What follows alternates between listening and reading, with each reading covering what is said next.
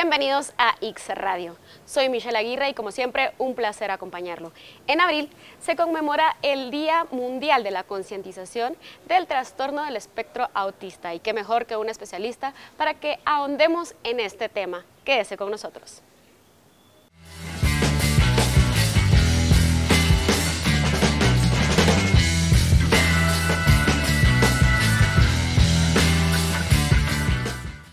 Bienvenidos a X Radio. Soy Michelle Aguirre y como siempre un placer acompañarlo y llevarle temas importantes de salud y de la seguridad social.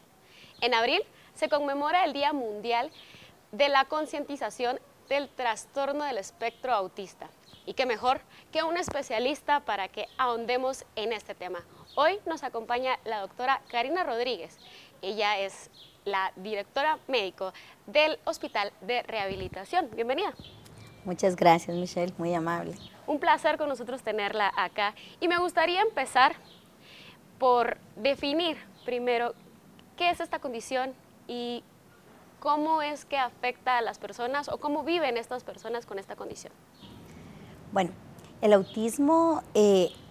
ya hoy por hoy deja de llamarse como tal, sino que ha entrado en esa gama de trastornos eh, ya que es una neurodiversidad que tiene el ser humano que al momento de la concepción se generan cambios que hacen que el cerebro sea diferente en relación a la mayoría de personas. Sin embargo, eh, lo que al final se expresa en el ser humano, pues son maneras distintas de percibir sonidos, olores, contacto, la socialización. Eh, en general, eh, el trastorno del espectro autista viene a,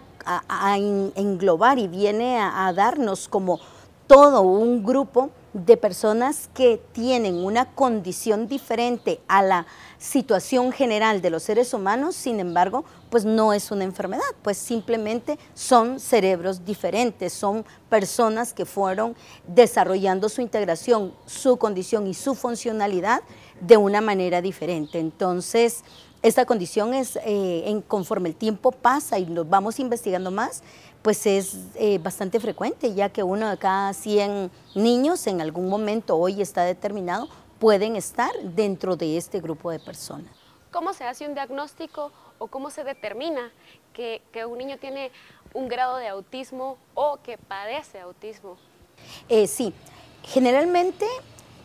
el niño que no tiene parte de desarrollo funcional de diagnóstico eh, al nacer, como pasa en otros países donde genéticamente al momento de nacer se le pueden hacer sus detecciones, eh, nosotros vamos identificando eh, en el desarrollo del ser humano durante sus primeras etapas de vida, nosotros vamos conociendo esas diferentes maneras de responder ante estímulos. Entonces, por ejemplo, empezamos a darnos cuenta que hay bebés que con un mínimo ruido se sobre, sobreestimulan, se sobreexcitan, que empiezan a tener diferentes percepciones a los sabores, no como el resto de los nenes. También empezamos a darnos cuenta que tienen eh, en algún momento ya cuando tienen equilibrio y movimiento, eh, movimientos repetitivos, eh, no logran el desarrollo de comunicación y lenguaje al igual que el resto de personas, sino que van teniendo o aceleración en un componente y retraso en otro, o van desarrollando su lenguaje y de repente se estanca y ya no, ya no se da, sin que exista un insulto, una agresión de otro tipo ya emocional, eh, psicológico, que pueda ser un causante. Entonces, eh, si nos vamos a un global de nuestra población, es importante tener a nuestros chicos en su control de niño sano para que lo esperado para la mayoría de los niños es lo que vamos evaluando mes a mes en esa evaluación del pediatra cuando salimos de esa regularidad, no estamos diciendo eh, el niño está enfermo, sino simplemente tiene diferente percepción a los estímulos y tenemos que empezar a buscar cuáles son los estímulos que o están afectando que pueda tener ese objetivo de comunicación o de movimiento o cuáles son los estímulos que debemos meter para que de esa manera puedan acelerar esa parte de desarrollo. Entonces sí es complejo, el diagnóstico definitivo, pues como es un trastorno, porque es una condición, no lo tenemos en específico, sin embargo es un abordaje integral del niño desde familia, casa, eh, pediatra y el resto de, miembros del, del equipo de salud que estamos en el entorno, que vamos integrándonos para poder llegar y darnos cuenta que en la neurodiversidad de funcionamiento es distinto al resto de la población. ¿Cómo apoya a las familias que, tienen a un chico de pronto con esta condición? Sí, dentro del trabajo que se hace en el Hospital de Rehabilitación, eh, tenemos un equipo multidisciplinario que soporta eh, en la línea de, una plataforma de evaluación muy eh, generalizada en función de que hay médicos rehabilitadores que hacen la evaluación, ven la parte de funcionalidad y las necesidades y en base a lo que pueda realizar el niño o lo que necesitemos fortalecer es enviado al psicólogo, al terapista de lenguaje, al terapista ocupacional, al terapista físico que son los principales actores dentro del equipo multidisciplinario que van a llevar esa parte de entrenamiento, facilitación, fortalecimiento y por sobre todo habilitar en el niño cada uno de los componentes que le van a permitir en su evolución eh, de, edad, en, conforme van creciendo, ser autónomos, estar en actividades que ellos decidan y por sobre todo lo más importante es identificar las condiciones de estímulo que debemos eh, fortalecer con, el, con, el, bebé, ya sea eh, en alimentación, en lenguaje, en medios de comunicación o las situaciones que hay que disminuir. Incluso hay dispositivos que, cierran eh, la cantidad de aire que pueda entrar al oído para disminuir, es como que los hiciéramos un poquito sordos, para que disminuya la cantidad de estímulo y de esa manera se regula cuando es al estímulo sonoro lo que hace que, se, que tenga una sobreexcitación. Sin embargo, perdón, eh, cuando ya necesitamos otros eh, especialistas, expertos que deben estar como el genetista, el neurólogo, el psiquiatra, como institución somos esa red. Entonces, no solo nosotros que damos el soporte básico, sino que ya hacemos las interconsultas dentro de la unidad periférica y nuestros usuarios tienen a nivel general todo el experto que se necesita para abordar eh, el tema de la condición y el nivel de autonomía que tenga para poder darle mejor servicio. Hay eh, dudas respecto a, estas situaciones y es que estos procesos, eh, doctora, son muy extensos o en promedio cuántos años podría durar, digamos, que una familia pueda crear las condiciones correctas para el desarrollo de, un niño con autismo? Bueno, a ver, eh, el autismo, pues no, como no es una enfermedad, no se cura. Por lo tanto, esto es una experiencia para toda la vida. Entonces, ¿qué es lo que se busca? Que la familia conozca, identifique qué facilitadores debe eh, implementar en su entorno. Luego esto, cuando llegamos a la parte de escolarización, que en el colegio ellos tengan esa comunicación muy cercana con el maestro, con los asistentes, para que de esa manera nosotros tengamos como facilitadores en todo momento.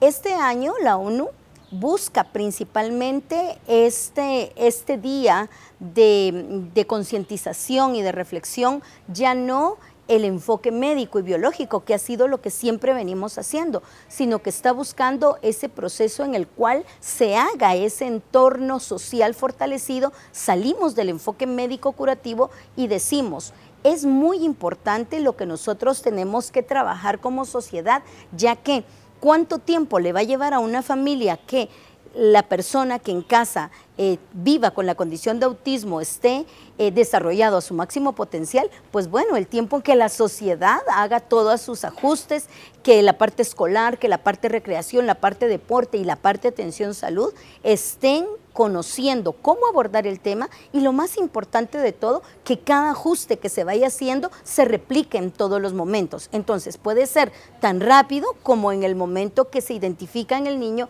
y a los meses se van desarrollando sus habilidades, porque es una familia que trabaja fortalecida o tan lento que puede durar toda la vida y tener una dependencia siempre de alguien porque el entorno no es favorecedor, ya que es más una condición social, es una condición que se vuelve discapacitante cuando todas las barreras están en el entorno, en la escolaridad, en la recreación, en el deporte y no son situaciones que tengan que ver directamente con la persona, ya que esa condición en la persona no cambia, sino que va a ser parte de su neurodiversidad funcional. Algo que decía que creo que es muy importante es la sociedad necesita tener mucha más apertura e involucrarse más en estos procesos, digamos, siendo más empáticos con, con el entorno de una persona con esta condición, porque como lo decía la doctora, no es una enfermedad, es una condición como tal. Nosotros como ciudadanos, como, como personas que constantemente tenemos relación con, con, una persona y que de pronto podríamos tener, no sé, un amigo, un vecino, un primo, un hermano, ¿cómo podemos facilitar el entorno para una persona con autismo? Eso es genial, porque los niños aprenden del adulto. Entonces, si nosotros nos volvemos adultos sensibles, empáticos y facilitadores, como usted decía, nuestros hijos aprenden. Entonces, la parte de que sea eh, el tener en nuestro entorno a una persona que tiene diferente manera de oír, de sentir, de expresarse, de poder aprender, que tiene muchos eh, puntos que no están en la funcionalidad regular del resto de humanos, ya que todos somos diversos, pero cuando encontramos a alguien, lo que debemos enseñarnos, tanto en el núcleo familiar como en el núcleo social y todos los cercanos, es que de lo que yo doy y estimulo va a ser un facilitador que es llevar a una inclusión oportuna, digna, con respeto y, cuando quiera hacerlo la persona o qué situaciones debo frenar para que yo no exponga a crisis, a requerimiento de otros tratamientos, porque como eh, en algún momento eh, nos damos cuenta, una persona que es muy sensible al estímulo, cuando se sobreestimula, ¿qué es lo que pasa? Entran en crisis y es donde vemos que se topan los oídos, que empiezan a gritar, que empiezan con movimientos. Eso no es una expresión eh, regular que debiera tenerse, sino que es nada más la expresión a la no tolerancia de un estímulo muy fuerte. Y es ahí donde entra el psiquiatra, el psicólogo, pero el más importante que debe estar es el entorno, el amigo, el maestro, el familiar, porque si nosotros bajamos el estímulo, esa crisis nunca llega. Y entonces no necesitamos de intervención de medicación, no necesitamos de otro tipo de, de abordaje ni subir el costo de la atención a la persona con condición del trastorno del espectro autista porque todos vamos siendo ese modulador hacia la funcionalidad individual de cada ser humano. Información, entonces es importante que nosotros estemos informados, que nosotros sepamos cómo actuar, que seamos más empáticos con las personas que, padecen esta condición y por supuesto que compartamos información importante para crear estos entornos facilitadores para que las personas puedan desarrollarse con normalidad. Doctora, hablábamos fuera de cámaras que existen casos también de personas con autismo que pueden no padecer alguna discapacidad. Si nos pudiera contar un poco más de esto. Sí, cuando nosotros encontramos, y aquí está la gradación que habla leve, moderado, profundo o con mínima supervisión, con, con moderada asistencia o muy dependiente, justo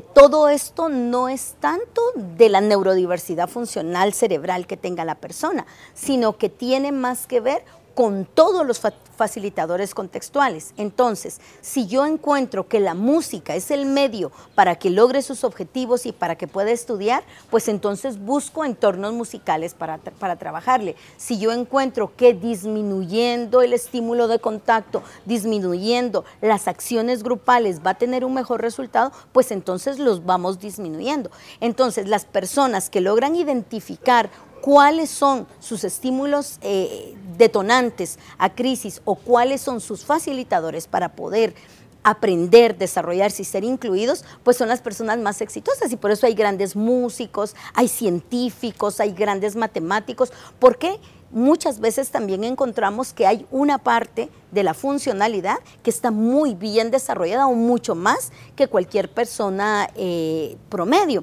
Entonces, lo importante para tener la autonomía es saber qué tipo de asistencia debemos dar, generar eh, calendarios, generar agendas, buscar recordatorios, post-it, ir haciendo cualquier actividad que le permita a la persona encauzar cada una de sus eh, funcionalidades diarias y luego estar bajo una supervisión directa, eso va a permitir que la persona pueda llegar a nivel universitario, pueda tener una vida incluida, ya que a la persona que vive en condición de, del trastorno del espectro autista, no debemos calificarla en ningún momento por el logro o el fracaso, porque gana o porque pierde, porque es o no profesional, sino que lo que la ONU hoy nos dice, debemos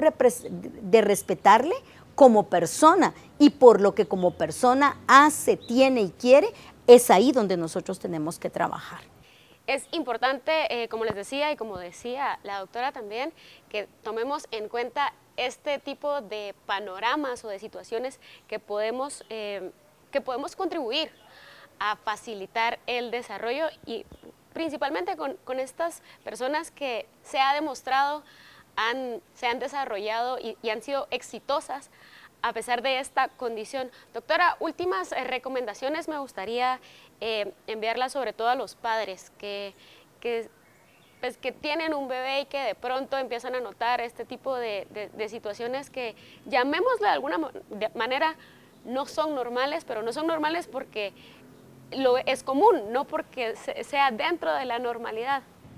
Sí, a ver, lo que usamos como es lo que se sale del promedio, lo que la mayoría de personas hacen a esta edad. Cuando nos salimos del promedio y estamos en esos extremos de que estamos o muy acelerados o nos estamos atrasando, es muy importante que eh, tengamos eh, esa consulta inmediata al profesional. En primera instancia es al médico pediatra, porque es el que debe monitorear el control de niños sanos. Si nosotros encontramos una divergencia, el papá que es primerizo pues es más difícil, pero el que ya tuvo otro hijo conoce cómo fue la ruta. Entonces, lo más importante es estar alertas a cada cambio, a qué estímulo hace, que, que no quiera dormir, que despierte, que lo excite. O sea, siempre debemos ser muy sensibles al desarrollo integral de nuestros niños. En el desarrollo, conforme van actuando, algo que es una alerta muy, muy fundamental es cuando ya alcanzaron una meta, ya se comunicaron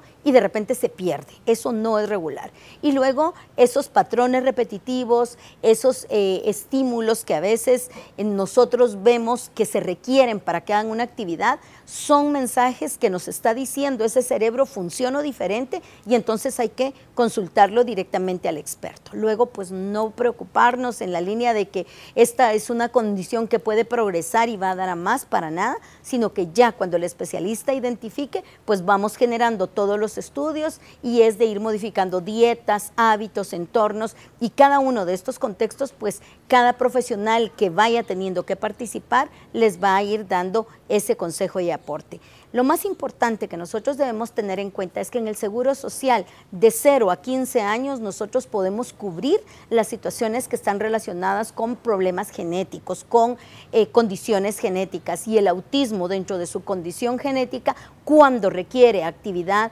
de consultas, estudios neurológicos, psiquiátricos, de eh, sostén nutricional o cualquier otro, pues es un soporte que el Seguro Social da a todos sus beneficiarios. Por ello es muy importante nosotros tener una afiliación de nuestros bebés desde la concepción para que dentro del Seguro Social tengan esta apertura y poder recibir toda esta cadena de servicios que les va a servir para toda la vida, pero por sobre todo para que socialmente puedan ser incluidos como elijan hacerlo, de una manera sana, segura y que precisamente buscamos la salud de nuestros afiliados, la salud de nuestros asegurados y beneficiarios y en esa línea que es la parte, una de las partes más fundamentales del seguro, es hacerlo vida con toda nuestra población y en este momento pues obviamente con todos los usuarios que tienen una condición relacionada al trastorno del espectro autista. Muchísimas gracias doctora. Vamos a hacer un pequeño corte, pero antes de esto quisiera adelantar que vamos a tratar el tema justo del que mencionaba de eh, el brindando este tipo de apoyo y por supuesto dando un servicio integral para lograr el desarrollo de estas personas. Volvemos en breve.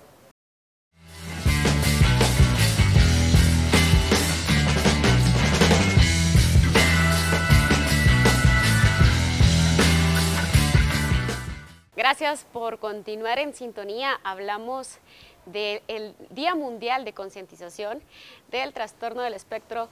Autista. Y es que este tema es muy importante porque necesitamos que la sociedad lo conozca y justamente eh, no solo que lo conozca, sino que comparta estos conocimientos y que abramos espacios para ser facilitadores. Justamente de eso hablábamos con la doctora Karina Rodríguez. Bienvenida nuevamente. Continuamos hablando sobre el trabajo que, se realiza o que realizan los profesionales eh, con estos casos. Doctora, si nos pudiera explicar o contar un poquito más sobre el trabajo que realiza el IX en estos casos. Eh, sí, eh, toda nuestra población pediátrica es referida de unidades de ascripción a nivel del país y llegan a este hospital. Nosotros cubrimos por año un promedio de mil niños que tienen la condición del trastorno del espectro autista. Eh, para la morbilidad, los, las 10 causas, digamos, que cubrimos de enfermedades en, en, el hospital, ellos son el tercer lugar y en promedio atendemos eh, 3.000 niños al año. Entonces es la tercera parte de nuestra población en cobertura. O sea, es una condición muy frecuente, es una condición que la trabajamos de manera individual, con consultas médicas, con médicos rehabilitadores. Tenemos terapias eh, semanales eh, quincenales, mensuales, ya sea con el psicólogo, con la terapista de lenguaje, terapista ocupacional, terapista físico, y todos trabajan en base a juntas médicas en las cuales se definen los objetivos. Entonces vamos eh, avanzando un paso a la vez, porque no podemos estimular todo el cerebro por todos lados y que cada quien funcione como quiera, sino que cada eh, avance que se va teniendo en el equipo multidisciplinario lo van haciendo de manera conjunta. Y entonces ahí es donde nosotros vamos encontrando que si hay un sobreestímulo muy marcado que nos limita la funcionalidad, entonces ya interconsultamos a psiquiatría, interconsultamos a neurología, si ya el genetista nos da un informe donde la nutrición eh, debe variar porque hay alimentos que nos hacen que la parte funcional se limite un poco más, entonces si ya nosotros vamos eh, abordando de una forma más integral cuando el nivel de asistencia es muy alto, cuando no logramos alcanzar los objetivos terapéuticos, entonces el equipo en general va buscando cada una de esas conexiones. Importante esto, creo, la, la escuela de padres, porque vamos a la cabeza de la familia, donde se toman las decisiones y que, y que requiere muchísima más atención para crear este entorno saludable, llamémosle de alguna manera, para que un niño con autismo pueda desarrollarse y de la misma forma pueda crear ese entorno o, ser exitoso dentro de su entorno. Doctora, usted mencionaba algo muy importante, creo, y es que no podemos eh, sobreestimular el cerebro. ¿Cómo es que, funcionan en este caso las terapias? Porque no todos los niños presentan de la misma forma eh, sus eh, padecimientos, llamémosle de alguna forma. Entonces, ¿cómo es que van transformando estas terapias, digamos, del habla, de movilidad, cómo se van trasladando de un especialista a otro? En la evaluación, como le, decía, se hace de manera integral. Entonces, cada uno de, de los mm, miembros del equipo multidisciplinario pasa pruebas, hay test, hay evaluaciones, se hacen entrevistas a padres tenemos ya herramientas que se han validado en otros países, pero que podemos adoptar y entonces cada uno va haciendo su parte de valoración. Al momento que se tienen las juntas multidisciplinarias, se analiza cada uno y entonces se ponen los objetivos terapéuticos. Por ejemplo, un objetivo puede ser que se alimente, porque cuando nosotros no tenemos una, adecuada nutrición, pues el cerebro no se desarrolla, no logramos tener interconexiones, no hay conexión muscular y todo lo demás se atrasa. Entonces, desde la deglución, desde la parte de hidratación desde lo básico, que es alimentarse, luego vamos a comunicación, luego vamos a movimiento, entonces todos nosotros funcionamos cefalocaudal. Quiere decir que primero empezamos a controlar y tener función de nuestra cabeza, cuello, hombros, miembros superiores, tronco, extremidades, pasamos a un gateo y caminamos, entonces no vamos a esperar que si en el promedio de edad el niño gatea a los nueve meses, diez meses, yo vaya a llevarlo cuando aún no tenga un adecuado control de cuello. Cada uno de los objetivos terapéuticos va haciéndose en base al desarrollo neurológico, en base a las pautas de neurodesarrollo, en base a la funcionalidad del niño, luego también tiene que ver al desarrollo social de la familia, porque hay familia que tiene muchos facilitadores y hay familia que no los tiene, que tenemos que irlos desarrollando. Reciclamos, se hace educación en salud, incluso y eso pues no solo es para, para, las personas TEA, pero por ejemplo el celular hoy por hoy genera tanta endorfina que por eso es adictivo y por eso no podemos estar sin el celular. Entonces nosotros a un chico que estamos rehabilitando, porque no es una rehabilitación, es la habilitación con ellos de proceso, cuando nosotros decidimos descansar un momento y le damos un celular, es lo peor que podemos generarle, porque la endorfina que le va a dar pegado a ese dispositivo lo va a abstraer más del medio, más cuando no tienen esa habilidad de contacto social. Entonces, cada uno va teniendo su propio desarrollo y cada, cada miembro del equipo va encontrando el objetivo con el cual hay que trabajar todos lo comparten y todos estimulan. Si hay que hablarle, si hay que trague, si hay que, cada una de las acciones en cada una de las terapias, todos van fortaleciendo porque se llegan a objetivos comunes. Usted mencionaba que eh, dentro de las familias hay familias con muchos facilitadores y hay familias con muy poquitos que de pronto hay que eh, apoyarlos un poco más. ¿Cuál podría ser las principales recomendaciones para involucrar a toda la familia y asegurarnos que, que estas familias con poquitos facilitadores puedan de pronto sentirse apoyados por una red más grande, quizá no de profesionales, sino de su propia familia y que se involucren también con estos procesos, porque es importante mencionar que estos procesos también afectan o también incluyen al resto de la familia, no solo a los papás. Sí, aquí toca un punto muy importante porque muchas veces el tener un hijo con una condición de TEA hace que el papá se vaya y se queda la mamá sola. O sea, tenemos un alto porcentaje de familias en las cuales pues no existe la figura paterna, muy escasos, pero también existe, que es la figura materna la que se va. ¿Qué hemos buscado? Eh, dentro del entorno familiar, primos, abuelitos, e incluso tenemos nosotros la vivencia acá, que vecinos son quienes nos traen al usuario porque eh, la mamá está trabajando y en el trabajo no le dan el permiso para venir y acompañar a todas las terapias y son vecinos quienes vienen, acompañan en la capacitación, en el proceso al, al nene y luego ya ellos lo trasladan a casa. ¿Qué hemos buscado como un facilitador? Bueno, damos educación mensual virtual y muchas mamis logran esa hora pedir un permiso y se conectan de manera virtual para irles dando esa educación eh, permanente y para buscar fortalecedores. Y esto pues, aunque suene muy feo e irónico, pero fue de las cosas buenas que nos dejó la pandemia, ya que antes eran actividades que no realizábamos y hoy por hoy vinieron para quedarse porque encontramos que así logramos fortalecer estos núcleos. Importante este trabajo, ahí lo tiene, es del equipo del Hospital de Rehabilitación. Doctora, muchísimas gracias. No sé si tiene algo más que decirle a la población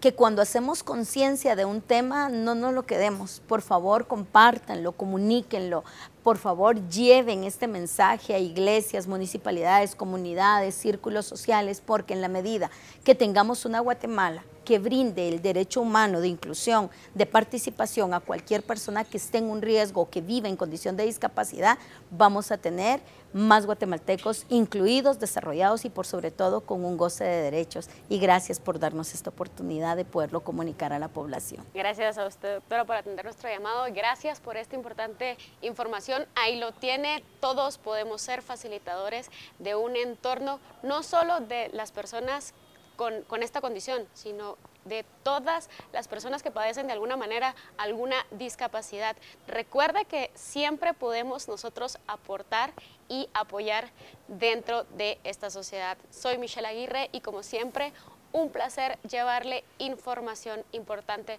Doctora, muchísimas gracias. Nos vemos en una próxima.